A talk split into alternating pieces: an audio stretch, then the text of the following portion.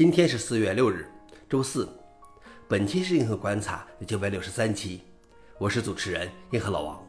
今天观察如下：第一条，谷歌要求安卓应用必须可以删除账户和数据。谷歌宣布，其安卓应用商店上的应用很快就必须让你可以在应用内和在网页上删除账户及其数据。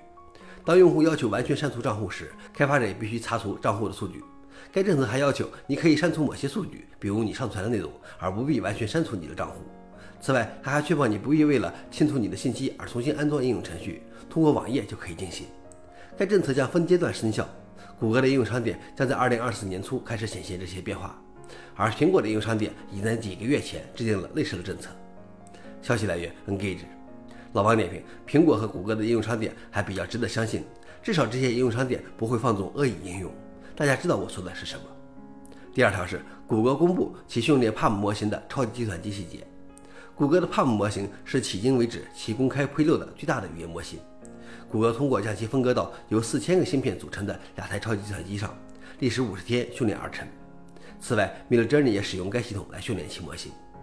谷歌称，对于同等规模的系统，采用这些芯片比基于英伟达 A100 的芯片的系统快1.7倍，省电1.9倍。但谷歌没有与英伟达目前的旗舰产品 H100 的芯片进行比较，因为 H100 是在谷歌的芯片之后上市的，而且是用更新的技术制造的。消息来源：路透社。老王点评：AI 的发展兜了一圈，终究还是芯片和计算能力的比赛。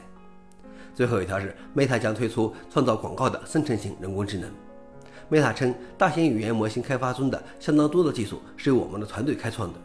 在几个月前，刚刚创建了一个新的团队——生成性人工智能团队。他们认为人工智能可以提高广告的有效性。部分原因是告诉广告商在制作广告时应该使用什么样的工具。公司不用在广告活动中使用单一的图像，而是可以让人工智能制作适用于不同受众的图像。消息来源：日经新闻。老王点评：有人用 AI 拯救或毁灭世界，而有人用 AI 来制作广告，可让广告更无孔不入。